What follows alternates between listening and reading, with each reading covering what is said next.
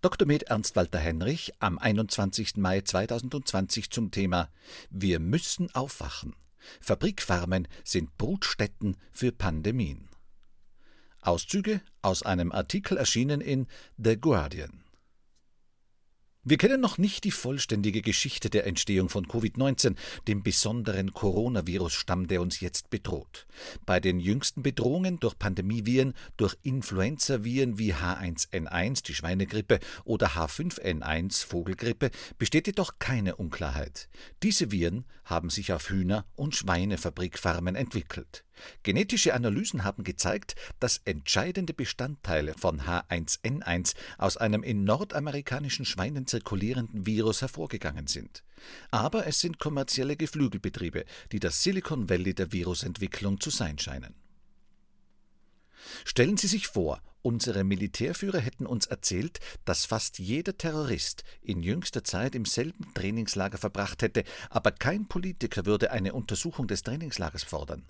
Stellen Sie sich vor, wir wüssten, dass diese Terroristen Waffen entwickeln, die zerstörerischer sind als alle, die in der Geschichte der Menschheit eingesetzt oder getestet wurden. Dies ist unsere Situation, wenn es um Pandemien und Landwirtschaft geht. Wir sind mit der Herstellung von Gesichtsmasken beschäftigt, aber wir scheinen uns nicht um die Farmen zu kümmern, die Pandemien produzieren. Die Welt brennt und wir greifen nach mehr Feuerlöschern, während Benzin durch den Zunder zu unseren Füßen dringt.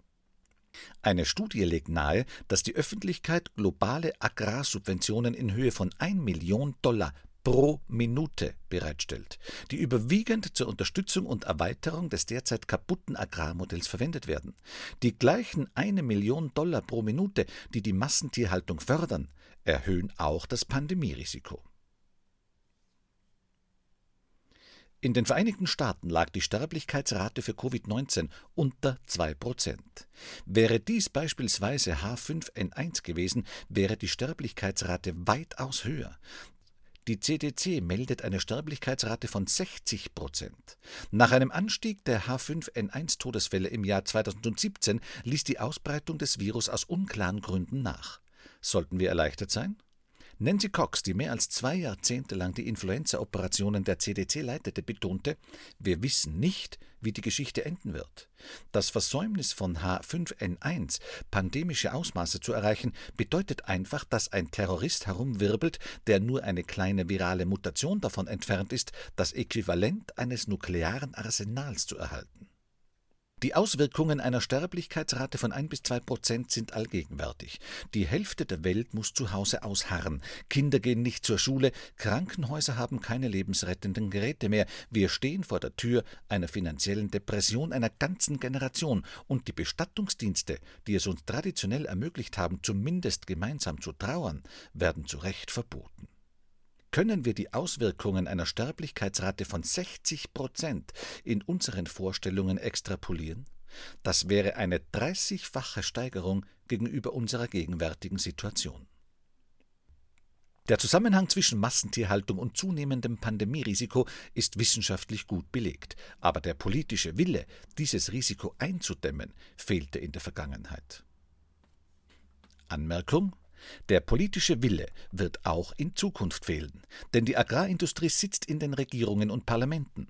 Und was eine Änderung völlig unmöglich macht, ist die Tatsache, dass die Fleisch- und Tierprodukt verfressene Wählerschaft die überwältigende Mehrheit stellt.